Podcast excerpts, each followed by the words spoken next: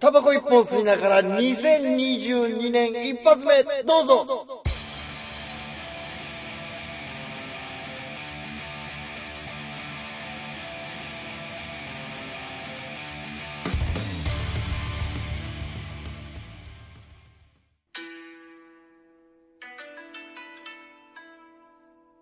新年明けましておめでとうございます今年もねタバコ一本吸いながら通称タバイチをよろしくお願いいたしますやっぱり今年もこの相方が手伝ってくれます自己紹介をお願いします あすいませんちょっともうまだ気持ちを作ってますすいませんちょっとまだまだ回さないでくださいごめんなさいまだ気持ちができてないんでさっきと全く同じようにやればいいんですよねうんちょっと待ってください作って作って作ってうん作ってるあのん実はね撮れてなくてテイク2なんだよこれ5分ぐらい撮ってたんだけども撮れてなかったみたい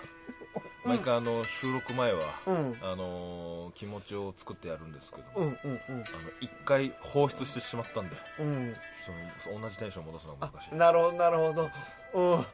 のむがプロなんでこっちはなるほどな回ってんだ回ってんだ顎を揺らしてみましたちょっと森さんやめてくださいよどうした止まんないんですから やめてくださいよ顎を揺らしたら首が振り続けておりますごめんなさいすいませんピタリとあよかったえすいません散歩夜長でーすはい今年もゆわなちゃんにお付き合いいただきますよろしくお願いしますお願い2022年でございます2022年ですよ もうさっきと同じテンションもうだいぶ撮っててなだいぶ撮ってたもんね何話題かしてましたもんねね多分お互いに3ラリーぐらいやったのに、いやいやいやそうそうあれ撮れてないね、うんみたいになったからねこれは困ったまあまあ、うんまあさっきの続きから話していいと思うんですよあそうね実はさっきそのカメラがその回ってないところで、話してたのは去年どうでしたかそうです、うんなんかまあちょうどいい話題かなと、はいはいねちょ去年どうでした結婚しましたおおそうやそうだそうだそうそうなんです去年結婚しましてだそうだあ見せてあげてください色が変わります温度で変なの そんな結婚指輪つけないよ普通でもさ結婚指輪さ、はその普通にね、しその式とか、うんそういう場でつけるやつとははいまたちょっと違うやつやねんけどさこれが普段使い用の、うんはいはいはい普通の結婚指輪高いやんか高い高かったわけよやっぱり指輪ってまあ基本的に高いイメージですよね、あの撮影だけの結婚式をうんしたのね、はいはいはいでもでもその高いんじゃないですか400円400円チャイハネっていういや聞いたことあるこれもチャイハネこの服もこれもチャイハネチャイハナっていうなんかインド雑貨屋さんみたいなところにレジの前にボコッて、まあいっかうん、なくしてもいいねって言ってまあいっかうんで買いましただあ400円でもなほら高あの何万もするな指輪ってな指輪の機能しかないのにな、これな 温度か温度でな色変わんねん400円やのにいやそれも指輪の機能なんだよそれはそれでいらないからでなんかあの買ったらレジで「あのはいこれ買った人には」って言ってなオーラ診断の紙何色は何色みたいなのついてくるからオーラの診断もできるっていういやすごいなそれ、なんかあ れと一緒よ色がアップルウォッチと感覚は一緒、あーはいはいはいアップルウォッチってさいや時計やのに高いなとうん十、何万し思いまてすはでもロレックスとか百何万すいるねやんそうですねでも時計の機能しかないのあっち、うじゃあ機能性見たん らアップルウォッチチ安いかって思ってもう、ま、そっかもうてんこの前確アップルウォッチですだから ある種僕のごいな400円でこんなにって思ってるからかねにね、うん去年はどうでしたあああそっか、うん去年はでもなんかもう30になってあなるほど30にねなっていや大丈夫かとか、んまあ、いろいろありましたけど、まあ、年末年始にねそのようやくテレビでネタをやれたっていうことは嬉しかったですねああよかった月間チャンピオン月間チャンピオンあそうだそうだ月間チャンピオンになりましたおめでとうござ1いま月す3日にね年間チャンピオン大会っていうのが放送されますから、あのーこの2日後えっ、とこれが1日配信やもんねそうです2日後ですよ、だから新年の目標として今年テレビでネタをやるって掲げたらもう速攻で達成できるという うわいいなそれにしとくいやそれにしときましょうかねいや嬉しいですよありがとうございます本当になるほどねはいいや同居人のね彼も彼女ができてね、あそうですよりょうちゃんりょうちゃん彼女このカメラの向こう側にいるりょうちゃん、素晴らしいです素晴らしかったねちょっと私も話聞いてワクワクしましたあらえどんな話を聞いたんですえもうチューしたのなんてかはいはい聞いたらしてませんと、うんうんうんえチューしてないんだ、うんでもハグはしましたわあいやすごい可愛いなと思ってかわいい、でやっぱうんすごいおちんちんが元気になったから、1500円その後払いに行ったって言ってた いやねいやいや個室個室でね個ビデオに行ったのかうな、うんん、まあまあ行くよね行くよねうん童貞だもん、うん行くようん、パンパンになってたらしいよ、いハグでかわいいもう まあそんなことないもんな、やまあ童貞じゃなくても、うんまあまあパンパンにはなりますけどねなるよ今日はね、うん、でもなんかこうそれでときめけてる感じがいいなと思いましたね、いやいやいや純粋でね、うんこのままはぐこんでほしいですよまあでもあでも去年ね僕的にはこう個展とかを行ったりとかああそっかはいはいはい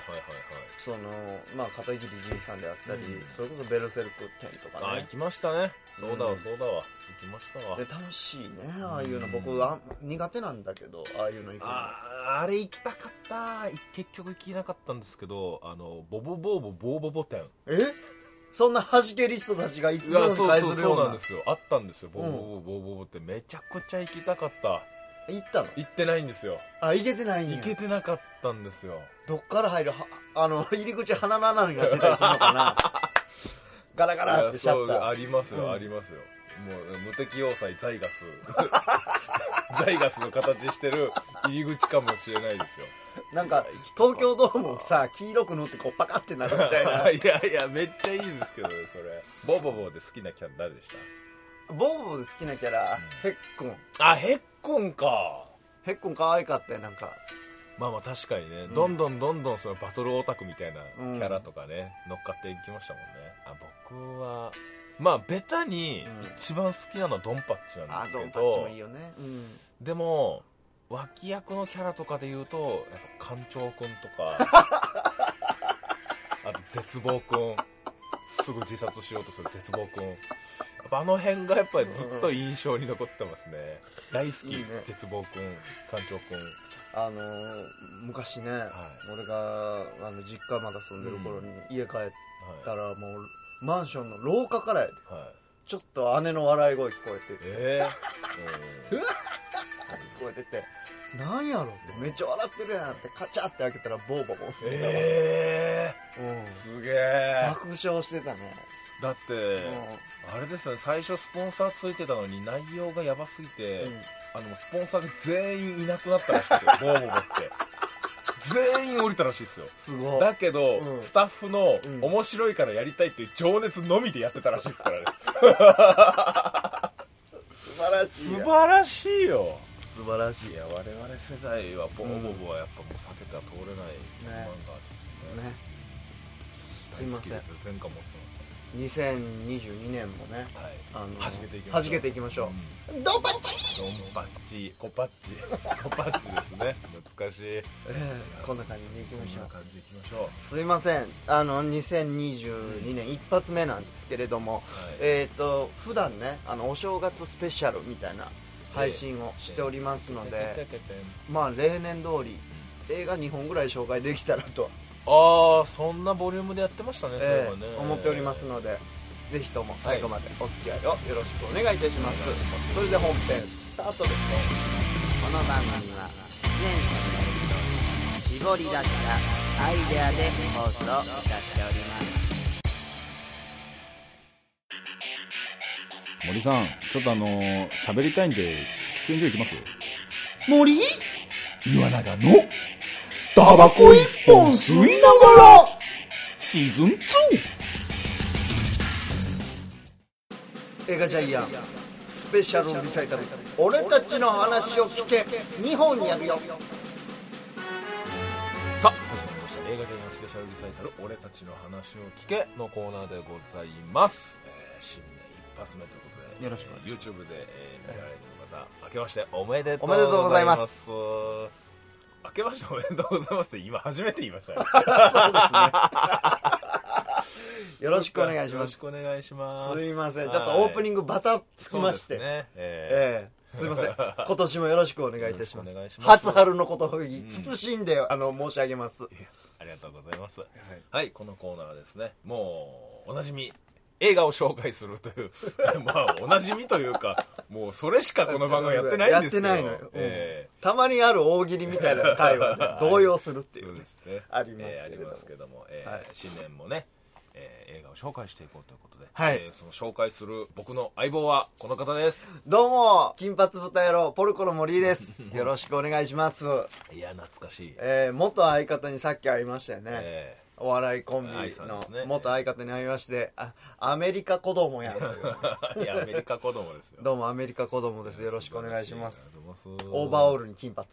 ル。 金髪のこれが、これがアメリカ子供にね、見え確かになちゃうみたいで。でも知ってます金髪豚野郎って言った安葉さん安葉さん、はいはい。の「フライデーチャイナタウン」って曲、ん世界で今めっちゃ流行ってますからねあ、あれね、今あの、そうそうシティポッそうプそうそうそうブーム。竹内まりやさんとあのフライデーチャイナタウンがうん。めちゃめちゃ流行ってるあの、真夜中のドアとかからぐーって来てたよねね。だから、うん海外の DJ が、ん要はそのクラブで流すシティ・ポップの曲を探してる時に、今発掘してそれ流してめちゃめちゃ流行ってるみたいな、そう、フラ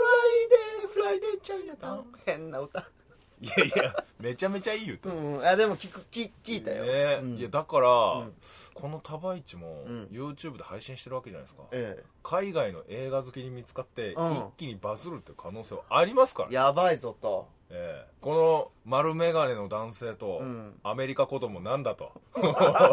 なんだこ特のにアメリカ子供の方は流暢に ね日本語を喋るじゃないかって。なんだこいつらうは、ん。なる可能性があなる。る可能性ありますからね、はい頑張っていきましょう、はい。で、今日は、まあ、お正月スペシャルなので、はい多分前編後編ぐらいにしてですね、うん2本やろうと思っておりますので、はいはいはい最後までね、聞いていただければと思いますよ。はいでえー15分ずつぐらいでそうでできすたねらいいと思っております。やってみはい。じゃあ森井さん、はい準備の方よろしいですかあいいですよはいでは森井さん、えーまず1本目、はいえー概要の方お願いしますマトリックス、レザレクション。2021年公開、監督、ラナ・オシャウスキー。うわ言わずと知れたマトリックスの第4作目となっております。えーそれでは森井さん15分お願いしますよろしくどうおぞ願。いします待たせたね、みんな。いやーやっちゃいますやるしかないでしょやっちゃいますかあのーまあ、思い返せば、このね、あのーそうタバイチの中でも、かなり前、何年か前にね、ええマトリックスをやっておりましやりて。ましたよ一緒にね見ましたもんねマトリックスそうそう、そうそう、その時ね、ねまあ、まだ、その時のパートナーは、ヌエっていうコンビのね、えーちょっとあのあの前の人の話しないでほしいないや気持ちはいっちゃいごめんごめん。でも一緒に見たのは岩名ちゃんだから さ。うんそうそう。 なんかこのラジオ番組のために映画を見てたのよ。で、はいその時に、まあ、マトリックスをやろうってなって、で、岩名ちゃんと夜中二人でマトリックス改めて見て、これやばいと。 おもろいとうん。えマトリックスってこんな面白かったですっけってなりましたもんねそう。こ、こんなん映画館で当時見てたら、ふいやそうってなってるなっていうそそ本当にいやすっげえ面白かったんだよな、うん。今今見ても だから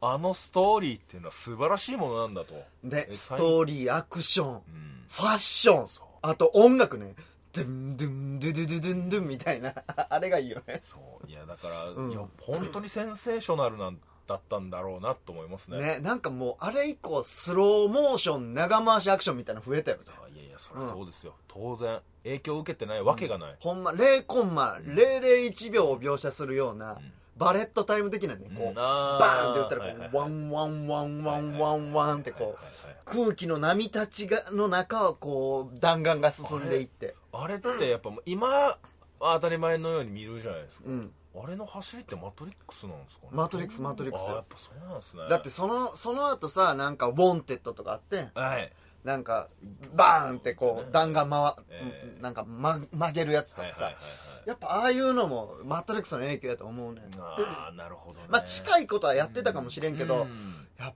ぱりあの、洗練されたスタイリッシュさね洗練。されてますよね、本当ねというのがありました。ええ伝説的な作品一本あるんです。そしてその2年後ぐらいに2と3を同時に作って2と3を公開したみたはいいなはいねはいはいさあ、というわけで、はい今回、えー紹介するのが4作目、レザレクション。20年の時を経いやて、ー新作がやってまいりました。まさかでしたよまさかですだって3で終わってたもんうん、綺麗に終わったの、しかも3って。うん。どうすんのって話でしょねこんなん言うと、もう20年前の作品やから、はいい、や、ネタバレ言うなよって言うかもしれんけど、3では、ネオ死ぬからね、え最後。ーそうそうそうそうそうそう、終わってんすよ終わってんのよ。完璧に死ぬから。そう主人公が死んで幕引きなの主人公が死んでその犠牲の上にこう革命が成り立って終わるみたいな感じだからこれもう作りようないやんとはいいやそうですよじゃあ作るとしたら主人公を変えなきゃうんあ新たなネオうん新たな救世主が出てくるでいいじゃないうんでもまさかキアヌ・リーブスいや続そうそうそうそ投うしかもネオ続投そうそうそうどうなんのっていうねでそしてあのトリニティもそう続投っていうね意味不明意味不明だと思います意味不明ですよだってうん死んでましたよね、確か死んでるト死んでますトよリニティも3で死ぬからねそううんいやだからどういうことってなってます僕はなるほど。行きましょう。あ、でもやっぱね、公平性を期すために先に言っておきます。えっ、と、僕は面白かったんですけど、おそらくす世間の認知度では低いと思います。うーんまあまあ そう賛否ある賛否あります。賛否がばっこしと分かれる作品です。まあ当然当然ですもんね、なぜなら、なぜならこれはっきり分かるんですけど、そのマトリックスのマトリックスらしさうんってあるじゃない。はいマトリックスやったら銃がいっぱい出てきて、うんレザーのロングコートでうんサングラスかけてスローモーションの中ゆっくり戦いながらクンフーアクションをバチバチ決めていくうんうんそんな映画ではないのよでもはっきりと「マトリックス」でもあるのあそう「うなんん、だ、マトリックスですかこの映画は」って言われたら「マトリックスや」としか言われへん映画やねんストーリーラインとか全部全はい部はいはいでも絵の質感とかがもう全然違うもの全然になっ違ちゃってるうだからあの頃の「マトリックス」を求めてる人はこんなの「マトリックス」じゃないってなるとなるほどうん、でも僕は映画全体から見た時に非常に面白かったですねなるほどなだからちょっとおすすめしにくいなるほどのが本当はありますなるほどなるほどなるほどはいはいはいあのルックを求めてたのにってなるかおーいやこれはこれでありでしょオシャウスキーが作ったらそれはもう何が何だってもううんうんうんマトリックスじゃねえのなるほど、はいはいはいはいはいはいそんな感じですはいはいはいはいいやちょっと聞いてみ聞いてみましょう、はいもうそもそも、うんまあ、そのあらすじをなんとなく教えてもらっていいですか、あらすじはい、もうあの全てが意味が分かんなネオい、はネオゲーム会社に勤めてる男の人なんですい、うんおトーマス・アンダーソンっていううおでカタカタカタってゲームをね作ってんのよ、うおうその作ってるゲーム何かっていうと「マトリックス」っていうゲームうーわはいおう今回の映画の冒頭ゲーム世界の「マトリックス」から始まるんですよおうおうここがねちょっとクラクラするような分かりにくさがあるんですけおどうでなんかモーフィアス的なねこあののいわゆるん今までやってた、うんマトリックスがゲームっぽくなってるあそうそっうていそううこそうとうでんすね、画面上ではだからはいはいはいえっと4を見たのオープニングを見て「マトリックス」の1作目から3作目をパッと見返した時に実はあれゲームだったんだみたいな始まりから行くのはいよはいはいはいはいえどういうこととうん動揺するわはいけ、はいはいいやちょっと待ってくれよですもんねあれうゲんームやったんかい、みたいなね、ででもどうやらおかしいとうん、うんまあまあそうそうだ何かこう作ってるネオもうんちょっとね作るのに頑張りすぎたって言ってセラピー受けてんのようんうんでセラピストがさずっと「いやあれはゲームだから、うんうん君が本気になって作ったから、うんちょっとそのノイローゼみたいになって、現実とうん非現実の区別がついていないんじゃないのっうんてなるほどねもう話になってくるのはいはいはいうんもう賢いうん視聴者の方はなんとなく分かったと思います今のでうんうんここれねうんそしてそこに現れるトリニティによく似た女性はあなるほどはいはいはいはいでもそれで何を言うかだもんな、そしてあのワンの時にね、はい白ウサギを追えって言われたの覚えてるかなうわあったなそういう白ウサギのタトゥーを入れた女の人がまたーはあようやく会えたネオうわあなるほどさあ、ここから物語が加速していくわけでございます。はいはいはいそしてちょっと同窓会的展開、20年ぶりやから、あ、はいあのキャラ知ってる、このキャラ久しぶりみたいなキャラとのはいはい同はい窓会シーンみたいなのがあって、さあ、このゲーム会社で勤めているネオの世界は、果たしてマトリックスなのか、マトリックスではないのか、こういう疑問も乗っかってくるわけよ。そうそうそうそうマジでそうですよでも結局は、ま、まあ、マトリックスであろうという感じでね、わ我々は見てたらわかるわけなんですけど、そういうのがずーっとあって、もう大 SF アクションになっていくっていうのが、今回のお話。何それは何それ、い、ざっとした概要です、これが。え何それはいはいはちいゃくちゃ面白いもう見たいわもう見たいですあのね、これ僕がなんでね、第3回層ありますよって言ったかっていうとね、見てる時本当にわかりにくかったの。はいはいはいはいはいあの、あのね、螺旋構造みたいな作り方やねんはいあの、今回の方はね、1と全く一緒やねん話の展開がう。ーんはいはいはいはいそうですよね映画の冒頭そのトリニティがねワンのトリニティ覚えてるかなどっかと連絡を取ってる時にエージェント乗り込んできてこう壁をガガガガガンってこう三角飛びで蹴っ飛ばしてうん屋上逃げていくみたいなのうがんオープニングのバトルシーンやったの覚えてるかな、まあ、そっから始まんねんけどはいはいはいここから始まってうん今回もはあなるほどなここから始まってそして一番最後この「マトリックス」の世界をギューンと飛び立っていく、まあ、あのネオたちっていう感じで終わるやんか、はいはい今回もエンディングはそこやねそして、まあ、案内人みたいな人に導かれつつ、ネオがマトリックスの世界を出たり入ったりしていくみたいなね、全く同じ構造やねんけど、まあ、全部が一緒じゃないのよねこうやっぱこう螺旋的な同じような道順やねんけど若干違う感じはいはいはいこれが面白かったですはあなるほどなんかさそのマトリックスっぽくないなとは僕言ったけど、マトリックスじゃないと表現できひんこといっぱいやってんのようんなるほどまあ例えばねここにガラスがあったとしましょうここに僕と岩名ちゃんが喋ってて僕が一瞬こうやって向いた時にここに映ってるネオの顔が違ったりするわけよはいはいはいはいそれとかトリニティが「ありがとう」って言ってこうコーヒーをグーって飲んでパッて置いた瞬間なんか顔違ったりするわけ「あなたネオね」って言われた時「いや僕はネオじゃないよ」って言うけどあなたは間違いなくネオよっていう時の顔もやっぱり違ったりするわけよこれのねクラクラする感じはいはい映像で寄っていく感じがねへーあマトリックスーって思ったなえー何それいやみもう見たいけどな一瞬目の錯覚かって思うぐらいチラッと映んねんこれの意味とかがねえー、何それ分かってくるから見ているやとちょっともうもう見たいわもういいですもう見たいですじゃあもう少し感想を言わせてもらって、あはいはいか感想だけ言わせてください、はい僕はねほんまこのブラックジョークやけど、今の映画界とかほんまそんな好きじゃないんやろうなと思ったあラナオ・シャオスキーーさんが、はいはいはいメタな笑いパートめっちゃあんねん冒はいは頭いへゲーム会社に勤めてるって言ってんうん最初いだからネオにーうん「ちょっとマトリックスの方作ってくれへんワーナーブラザーズが言ってきてんねんけど」っていあうあはいはいゲームの話よあくまはいはいはでいも、はいは作中劇としてのいうんこのゲームの話をされんねんけど、はいはいまあ、めちゃくちゃメタやねはいはいはいはんいで多分散々世間に言われてきたうんいろんなことがバーっていうあなんーかはいはいワンの方が良かったみたいとなかさはいはいはいなんかあのいややっぱりバレットタイムが一番っしょとかさうんいや実はあれ政府の陰謀論がとかさ、はいはいはいはいはいなんかそんなワードがブワーって最初入ってるなるほどなそういう視点でもやっぱうんマトリックスを、うんマトリックスというもので遊んでる感じがしますよそねうそうでまたね、うんあの本編のおまけ映像ついてくんねエンドロール後にこれおまけ映像やねんけどおまけ映像じゃないねんマジであえほんまいらんねんこれがなんかまた批評性があって面白かったな俺あーまあもうおまけ映像みたいなあうのんエンドクレジットつけるのってね、もう本当流行りやんか流行ってますよ、えでもまあ意味がないっていうえなるほどねうんはいはいはいなんかそこも面白かったなアベンジャーズいじりみたいうんなだかところあるかもしれないですね、らそういうのがななんか嫌な人もすごい多いと思うああなるほどででなんですけど、まあ、最大の僕のおすすめポイント、おすすめポイントというか感想は、このね4を見ると123の見え方がガラッと変わるわいやまあそうだろうなはいはいはいはいはい123、まあ、まあ番組のためやからね、うん言うんやけど、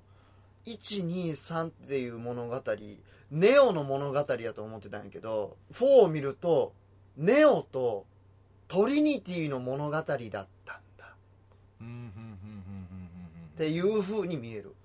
やっぱりね昨今のこのジェンダーレスな時代、うんそしてやっぱオシャウスキー兄弟がオシャウスキー姉妹になったっていうのもそうなんですよねそう大きいと思うんやけど、はいはネオだけではない、んトリニティの存在の大きさ、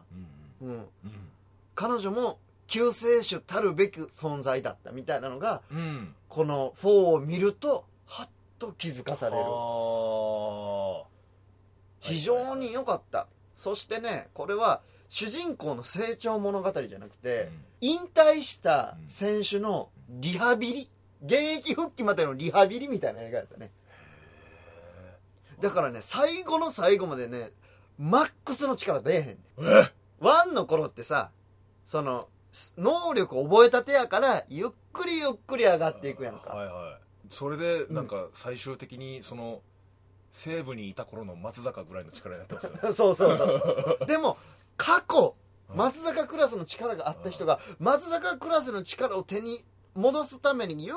くりこうリハビリしていくみたいな えー、何それはいはいだから抑えめなのアクション全部はいはい抑えめ抑えめ抑えめ抑え年め齢も出してくれ出してくれ出してくれ出してくれ最後に2人でドンそえーまああーリハビリテーショう、うん、だからね派手じゃないのよねマトリックスリハビリテーション、うん あそうですねそんな感じなんかねなんか新しい感覚じゃないなかったねだから戦い方も慣れてる感じがしたうんはいはいはい、老快なそうそう一回こうねトップを知ってるから使える技みたいなのをゆっくり出していく感じよへーネオがねなんかそんな感じしました何それいや見たいなそれなんかねやっぱもう今の時代に作ったらそれはそうなるわとうんうんうん、なんかそういう絶感じでした対それをだって123の流れで同じような公開感覚で4を出してたら、うんきっとそうはなってないですもんね、うん今作るからそうなるってねでございましたうわありがとうございましたーいや僕がもう単純にその「マトリックス」はうね、ん普通に好きなので、うんもう見たいですあのイワナちゃんも楽しめると思はいはいはいはい、うはい、ブラックユーモアな部分であったりうんこの社会批判的なところを多分ちゃんと笑える、はいはいはいはいとも思うしあのこ構造の面白さみたいな部分とかですね、あとそのクリエイターのうんこのもどかしさみたいなのもの多分ちゃんとわかんねえんだはいはいはいはいいやほんそんなことは言ってないけどあーお客さんってそっちに捉えちゃうやなやっぱりみたいなるほどね、はいはいはいこのもどかしさみたいなのもねうわちょっと見たいなマジで見たいな、うはいんでまたねオシャウスキー兄弟で最初は撮ってたけど、今回ねラナ・オシャウスキーさうんん一人なのよ作ってるのが、あそうなんすか、うんはいはいはいリリーさんやったかあなあそうですの方がねちょっとうー塞いでしまってちょっともう作品作れないってなってね、あー精神的にはいはいはいうんで、まああるでしょうよまた一からこう今ねそのアートの勉強をしているそうなんやけど、うん学校とかに通いながら、すごいななんかね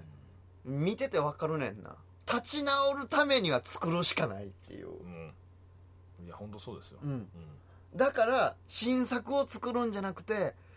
愛する兄弟をこうグッて押してあげたいかうわらー何その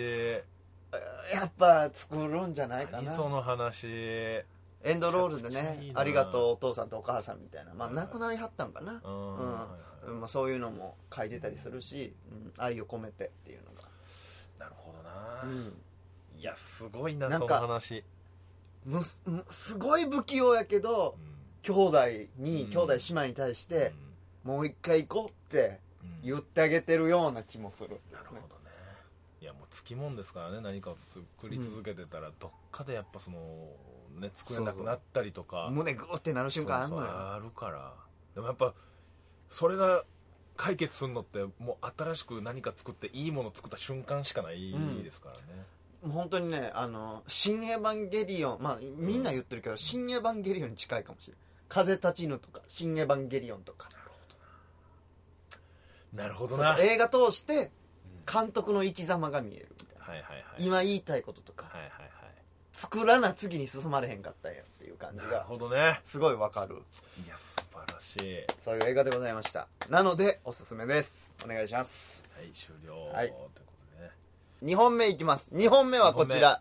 ラスストトナナイイトトイインン双方でございまおすー見てまいりました我々二人で見てまいりましたよイワナちゃんと一緒にはい盛り森さん本当ありがとうございますいやいやいや江戸川ライト最新作ですからいね、やもうこれはもう江戸川ライト大好きっ子ちゃんですからね我々、いやもう本当にワクワクしてましたよめちゃくちゃ面白かったねこれあの双方あのこのね作品ホラー作品なんですよそうなんですよあの江戸川ライトがホラーを撮ったらどうなるんだと、いやでもさホラーってさ例えば怖い話聞いた後にお風呂入るの怖いみたいになるはやんいか、なります、あの良さあったよねあった僕らこの映画を見た後に映画館の外出た瞬間に怖ってなったもんなそうそうそうそう全くもう同じようなシーンがもうリンクしちゃってうんこれもうネタバレになるのかなエレベーーターチーンって開いた瞬間に俺と岩野ちゃんが怖ってなるっていうねターってなるんで、もう全く同じような感じだったそんうでねなんかね人の目線がそうそうそうそう非常に怖く感じるいやそうですよこれいい映画でしたねえいい映画やったね本当にねまあ簡単にあらましをね、はいえー説明しましょうかこれ主人公のね女の子、このねエロイーズちゃんねエロイーズちゃんなんかね垢抜けないおそうなんです女のよ子がいる田舎のね、うんえー女の子がいてね、えーその女の子はですね、まあ、おばあちゃんの趣味でね、うんえーあこの子ですねそうそうこれ、わかるかな近づけてこの子ですねこのこのねヘッドホンしてるのがエロイーズちゃんエロイーズちゃんねこの子がですねえっとまあおばあちゃんと一緒に住んでてうね、んえもうお母さんはね亡くなってるんですけれどもそのおばあちゃんの趣味でね60年代のファッションとか、うん音楽とかすご影響でいね影響を受けてる、すごい好きな女の子なんですけどその子が、えー服飾の学校にそうそう上京をするというファッションデザイナーになりたいっえーなりてたいいうというね、ええーそういう状況でこれかまらあ状況っていうと東京に来ることになって東京に来るロンドンロだンったドかなンロンドンですね、うんロンドンのえーそう都会に、うんえー行くというね、えーそういう、えーこれから社会青春ワクワクものというかね青春として社会人として頑張っていくぞっていうお話ですよね、下手くそやな2本目がねえってなっちゃってるけどいやーそんな話じゃないんですよとそうなの、その女の子はですね、うんまあ霊感みたいなものをね第6巻を持ってえるー女の子だったんだ持ってるよ、女の子でね、うんえーお母さんが亡くなっちゃってるんですけど、うんえーお母さんの霊を鏡越しに見てしまうというなるほどね能力をね持っているという、だからねその霊感っていうものがちょっとね今回非常に悪い方に働いてしまったといそうなんうですそうなんです、え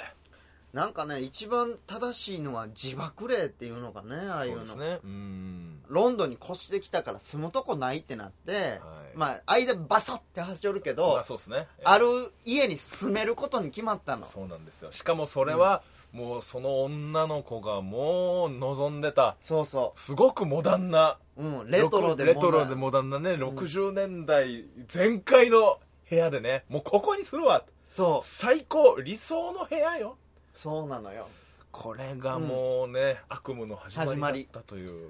でそこにね自爆霊じゃないけれども、はい、あのサンディサンディちゃんっていう女の子のね思念みたいな、えーまあだからまああれですねえっと夜その部屋で寝るとうん夢を見るわけですねふーっと夢を見るわけですよそうするとですねそうエロイーズがね60年代のロンドンにタイムスリップしちゃうんですねそうもう自らがサンディの体に乗り移るじゃないけどそうそう二人がリンクしてねそうなんですよそのねエロイーズがねそのロンドンの街を歩いてると、うんサンディと呼ばれるすごくおしゃれで可愛い女の子がいるんですよ、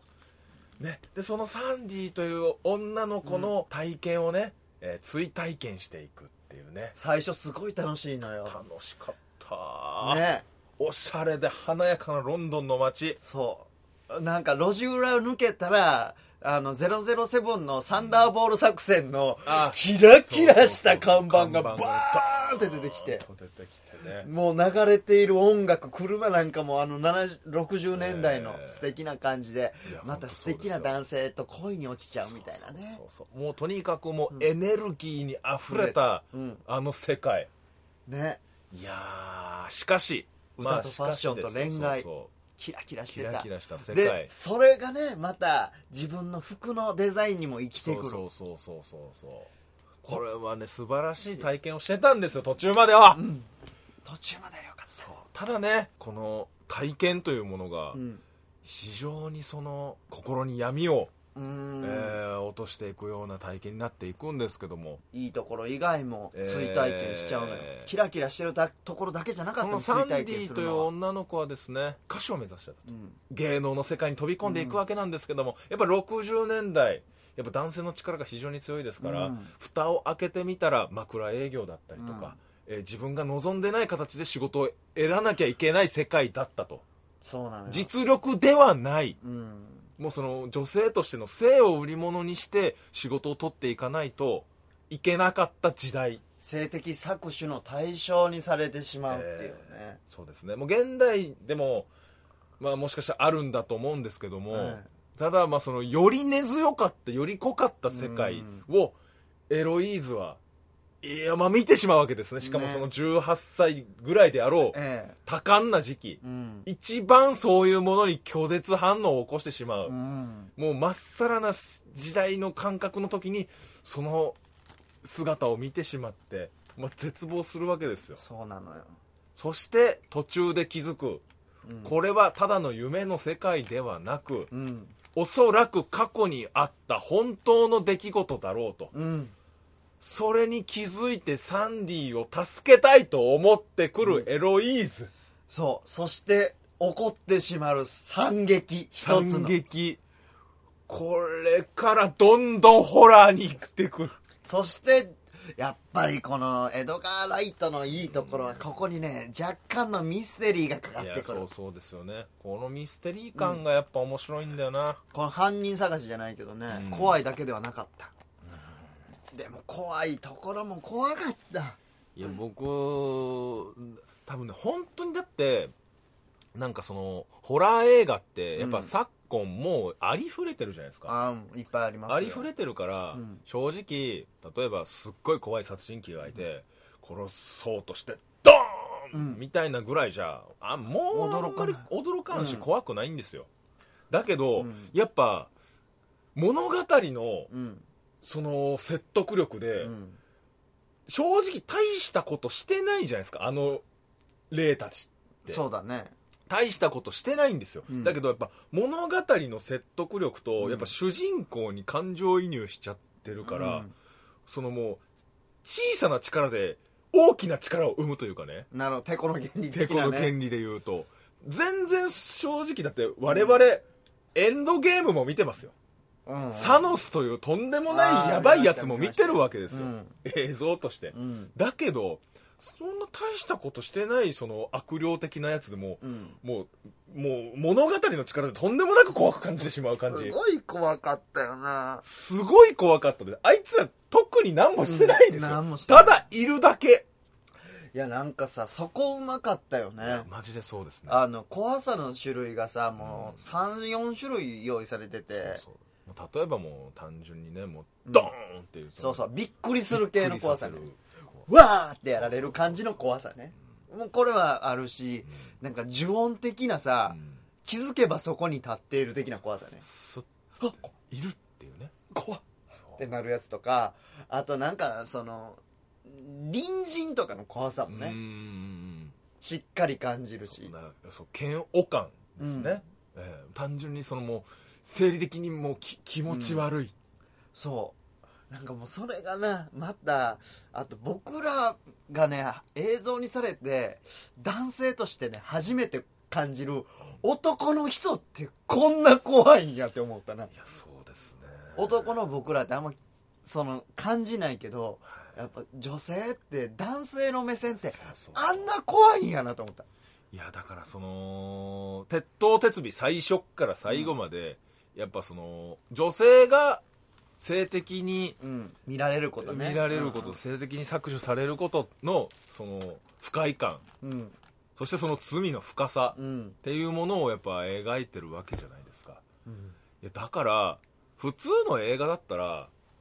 その普通のラブロマンスのシーンなのに、もうその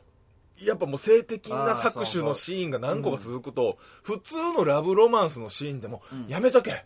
もうそれ以上ややるあーわなかるわかるもうあのもう楽しい話してバイバイでいいってなあなのる黒人の男の子そなううんもうなんかもう自分が男でああってうんその性欲があるっていうのがもうすごいすご申いし訳なくな嫌だっるたなほんまにすごい嫌だった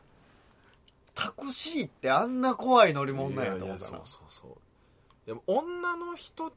がうん普段どれだけもうこういうことで嫌な気持ちになってんのかってうん気づかないじゃないですか我々はうんだけどもう改めて改めてもう男って男の性欲って本当良くないって思っちゃいましたね、思ったねうんでもさ不思議やんなこれとそのえー映画ってさ捉え方の部分もあるけどさ映し方例えば「セックスザ・シティ」とかあるやんか、はいはいはいああいうのでさその振り返ってくる男性道を歩いているだけで、ススパンコールの効いたさ、はいはい胸元ざっくり開いたようなドレスを着て、カッポカッポこうしていったらさ、こう男性がデートしてるのに、彼女歩いてるのに「ふううんみたいないややばいねあの人みたいな、全員がこっちを向いてくるってさ、なんかかこう楽しげなシーンにも捉えられそうるやんです、ね似たようなシーンこの映画でも出てくるわけよ、うん街中を単純に新しい服で歩いてるっていうだけのシーン、はいはいこの時の男の振り返りっぷりほんまに吐き気した気持ち悪いんですよねこうこう見る感じそう気持ち悪いんだよなすごいな、すごいですよ、うん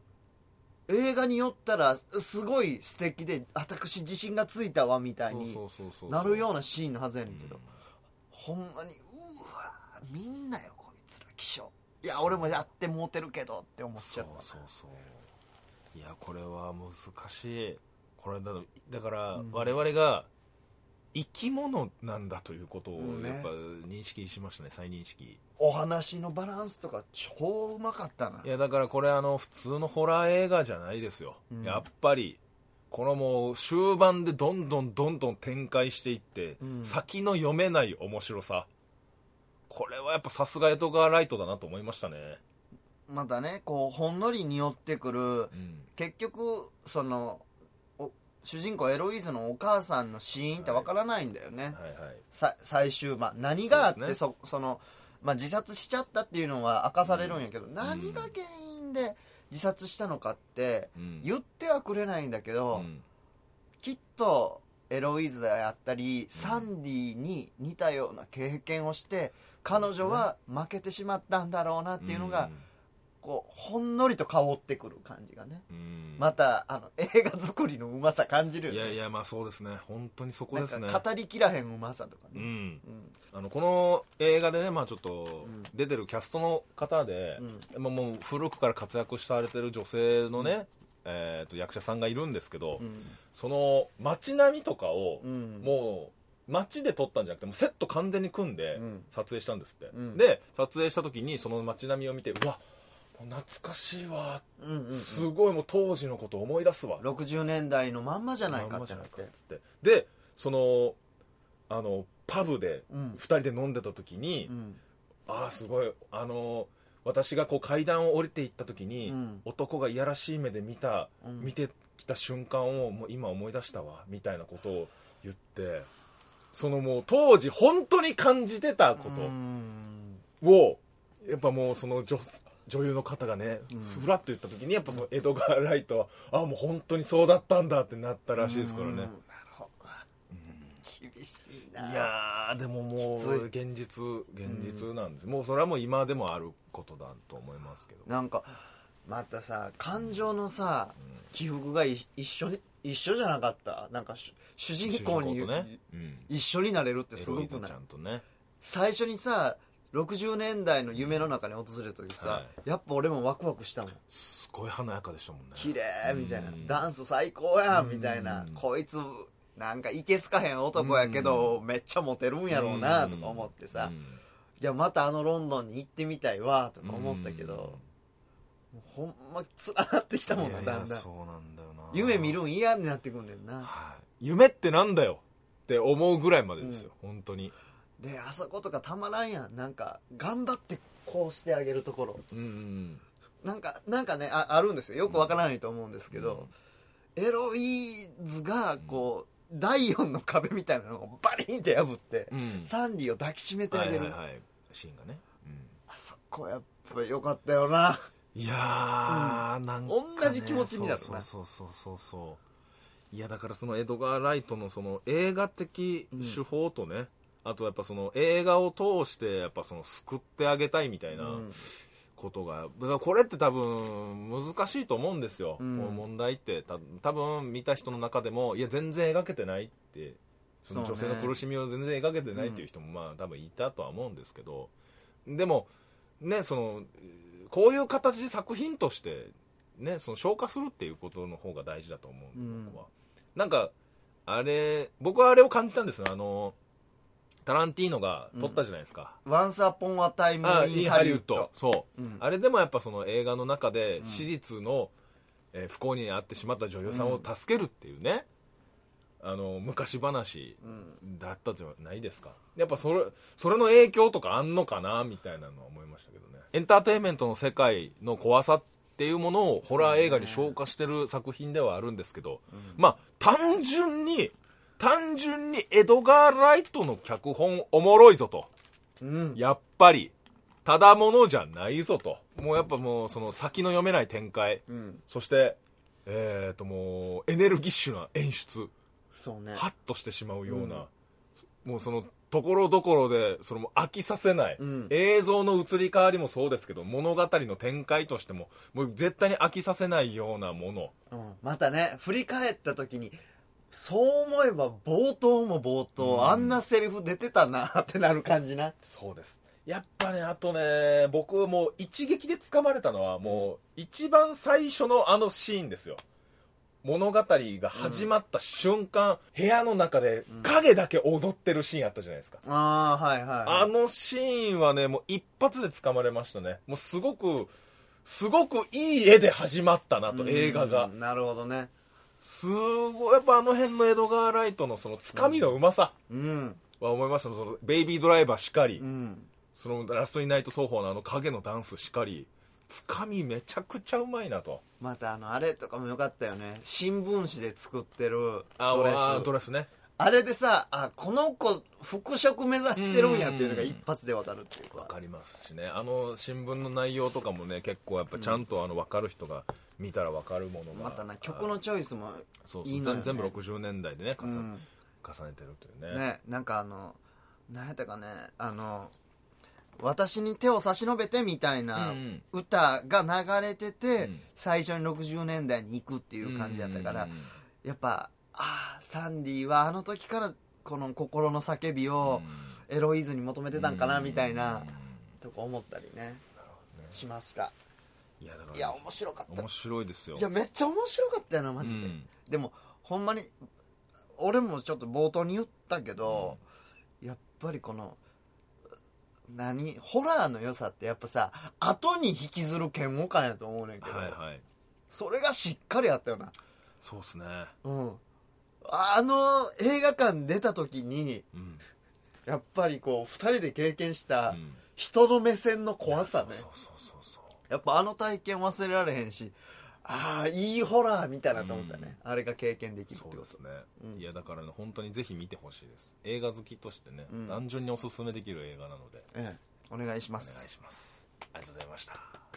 はいというわけで、えーっと両方とも星3つでございます すいませ3んつです3つですすいません、はいこれ本当に面白かったなそういや本当に面白かったんでねぜひ見てくださいパンフレットも多分ねもうなくなっちゃうんで、うんまたさあのエドガー・ライトってあれ好きやね赤と青の明滅うーんいや好きだと思いますうよ、ん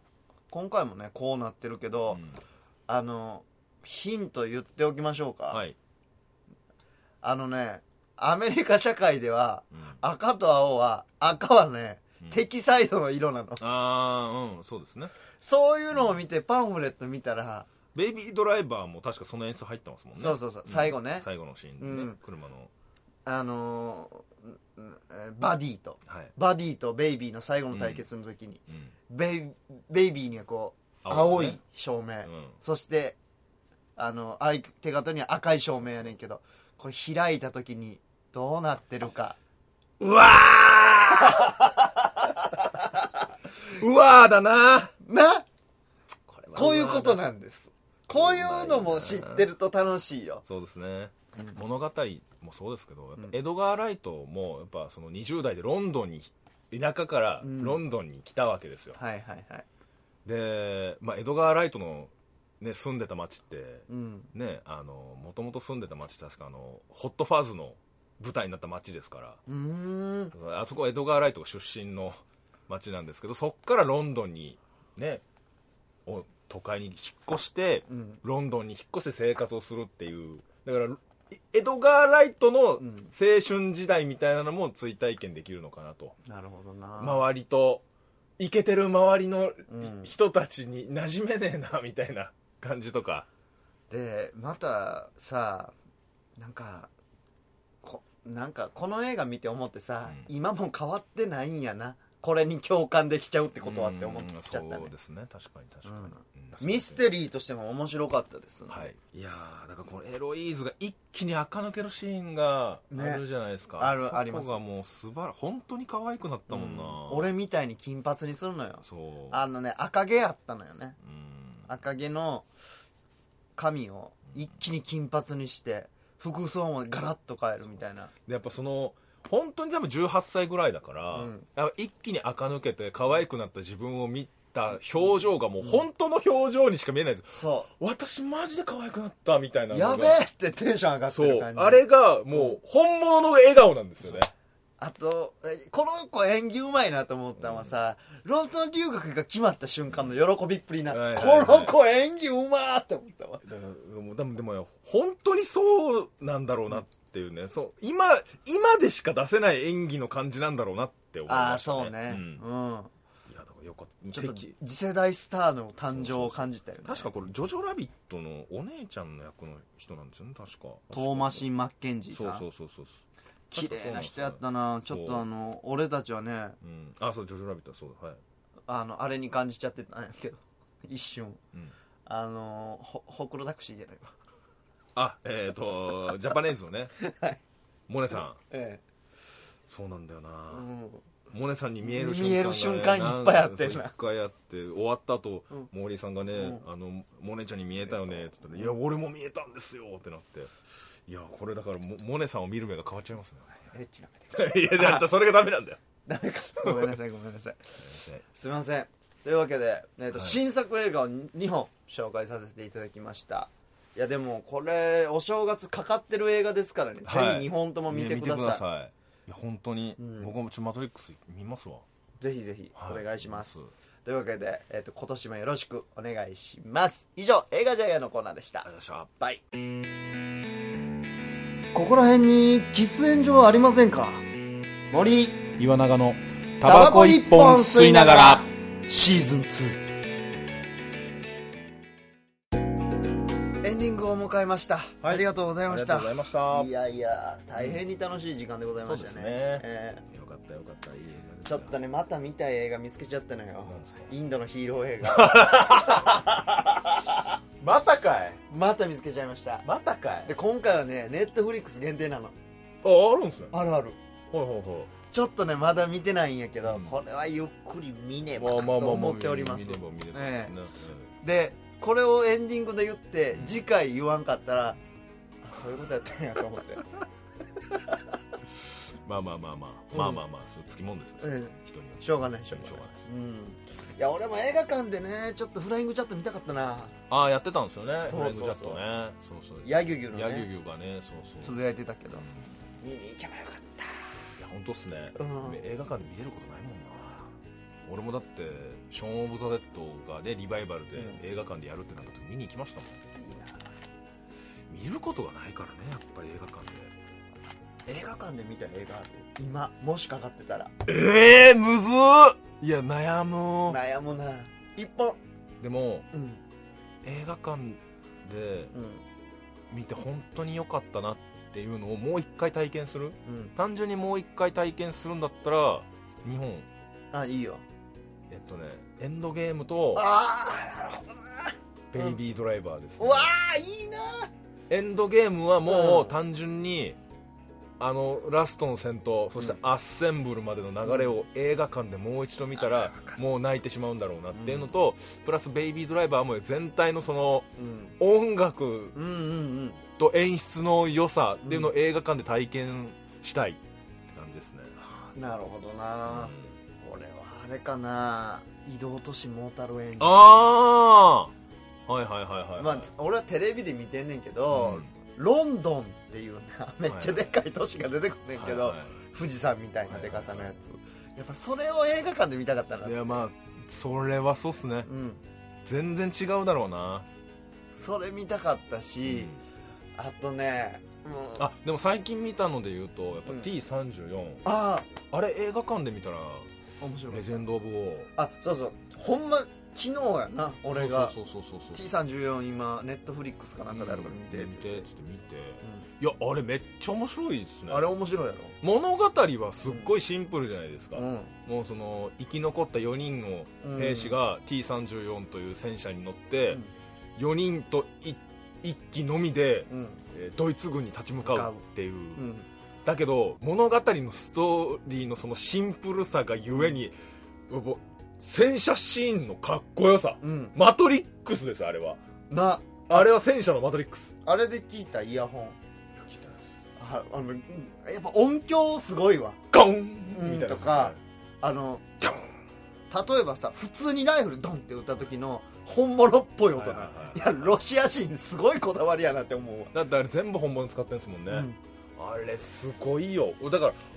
あんな戦車シーンが面白いと思ってなかったですもんな戦車戦車ってあガルパンってだから流行ったんかなって思ったもいんや俺あのだって遅いじゃないですか遅いよ戦車って遅いんですけどこのキュリキュリキュリキュリキュリどっキュリキュちリが先に方針を相手に向けられるんだみたいな、うんあの戦車アクションあれよかったよねあれよかったまあまあ前ね言った時あのイワナちゃん将棋好きやからああいうのめっちゃ面白いと思うって言ったけどまさに将棋的なこう一手ずつこう詰めていく感じ罠だみたいなね、うん命ここの状況を打開する命知らずはいるかって言ったら、俺しかいねえ だろつって死にたがりのロシア人ってかっこええよねやっぱねでひ一人でね、相手の戦車に立ち向かうあのシーン、やっぱお音響が素晴らしいねあのい映画やと素か晴らしいですね、うん本当に本物使ってるその迫力感はやっぱ映画館で見たかったですね、なるほどありがとありがとうございますうすいませんいえいえ楽しかったです楽しかったですえ新年の目標というか2022年の目標なんてありますか2022年の目標はねあのライブに出る出ろ、そのなんかね俺がコントと漫才ちょっとかけ離れてう考えてるからん、作家さんによく言われるのようん森君のコントって設定すごいいいねんから、そんなんを漫才でもできたらいいねって言われるからあうん確かにと、うんうんうんうんうんうん特に最近の漫才ってうその技術面も当然そうですけどどちらかというとそん、の発想的なね、発想設定のうん面白さみたいな部分がすっごいその m 1という競技においてうんすごい顕著に評価されてる気がするのでやっぱそういう設定面で漫才を取り組んでいっても全然いいと思いますけどね本当にうんどうなることやらうんと思うんですけど、だからその、まあ、そんなことをね考えてるからいやちゃんちゃんと舞台で、いやそうあの反応を見ようん、う、うんねって思ってるっていうだけです、ガンガン出た方がいいですねうんヨナちゃんはそうですねひげ伸ば す、伸ばさないよプリプリティお肌って言いたいですけどパチンコをやめるガチンコはやめませんよあんなに面白いスポーツないんだかスポーツだと思ってるんだら、はい、健全だ、いあじゃあ健全だね、はいよかったよかっ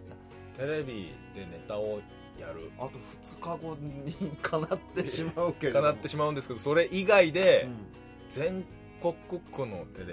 ん、うん、その僕眼流雷がを下に見てるわけじゃないですよ、うん全もう全く超嬉しいですから、うん単純にねただより全国区でうんのネタ番組に出るっていう感じですね単純に独眼流雷もう一回出れるなら普通に出たいですし、うんえっ、とじゃあ多倍一的なねあ目標、今年こそ、うん、視聴者数の登録を100人目指したいなととんでもない壁だな6年やっててまだ100人にもなってない後輩の男の子がねなんか「チャンネル解説しましたよろしくお願いします」みたいなで3週間後ぐらいに「100人達成しました!」みたいなのが言って「はやー」って思うコツコツやりすぎてない 何いやまあまあまあまあいいんじゃないですか、ありがそれに関してはありがとうありがとゆうっくり行きましょうそう言ってくれると非常に助かるいいんですよ数,、うん数じゃない数じゃないねはい登録者数頑張りましょ100う人の壁そう熱すぎてみんな軽々超えていくけど熱んって思ってるから人にはふん向き不向きがあるんです不向きじゃんじゃんでもうん努力で超えられるあなるほどなそそれをううん映画が教えてくれてそうかそしてその映画をうん僕たちが教えるそういうことですよだから数字じゃない気にしない気にしないそう登録者増やすのが下手だっただけあなるほどねそういうことです内容は内容は面白いあありがたいそう登録者を増やすのがいいかあのチャンネル名森井ちゃんっていうのが変えた方がいいと思います なまずいタバイチとかにしないとダメだタよバねコ一本吸いながら、うんでであとタバコ一本吸いながらがもう時代に即してないよまあまあ確かに確かにうん電子タバコ一本吸いながらいいです ね情緒も減ったくらもないなでいすけけどど嫌やんなそんな嫌やだなんか自分が撃たれて死んだ時に頼 む電子タバコ一本くれないかって言ったら嫌やもんな嫌ですよ、だからそういうそういうこともありますけども、まあ、え2022年も頑張っていきましょう、行きましょうというわけですいません新年一発目お正月スペシャルと、まあ、毎年やってるんですけれども、えーほ本年度も2本やらせていただきましたありがとうございましたありがと今年1年もよろしくお願いいたしますこの番組は出演者の編集